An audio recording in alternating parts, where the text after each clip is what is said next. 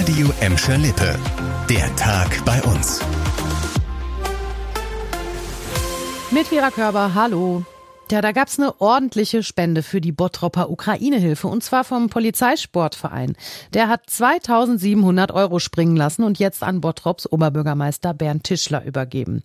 Der war glücklich über den Einsatz der Polizisten. Damit leiste der Verein einen wichtigen Beitrag für die Flüchtlingshilfe in Bottrop, sagte der Oberbürgermeister. Die Ukraine-Hilfe unterstützt mit dem Geld Geflüchtete aus der Ukraine zum Beispiel mit Freizeitangeboten und der Außengestaltung der Flüchtlingsunterkünfte in Bottrop.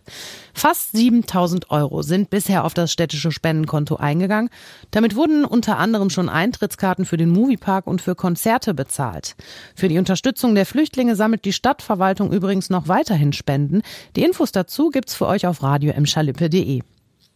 Ja, Streber sind gar nicht so uncool und das zeigt der Moviepark in Kirchhellen den Kids jetzt.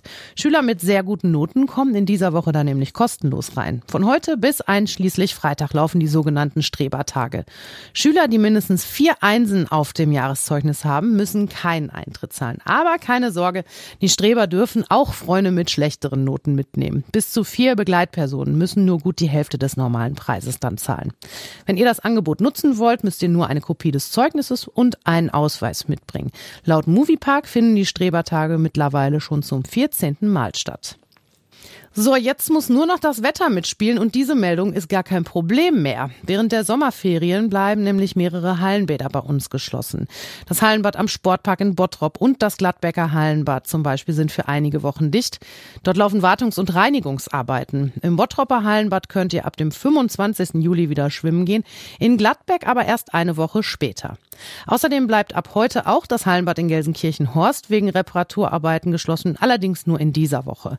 Auch in anderen Bereichen gibt es ein paar Einschränkungen in den Ferien. Das Bottropper Kulturzentrum August Everding öffnet nur unter der Woche und auch die lebendige Bibliothek ist wegen der Umbauarbeiten weiter zu.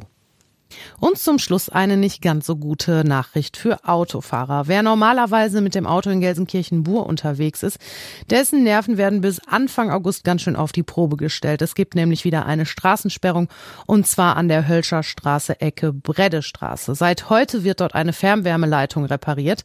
An einem Schacht sind starke Beschädigungen aufgefallen und dieser Schaden muss laut dem Betreiber Juniper so schnell wie möglich behoben werden.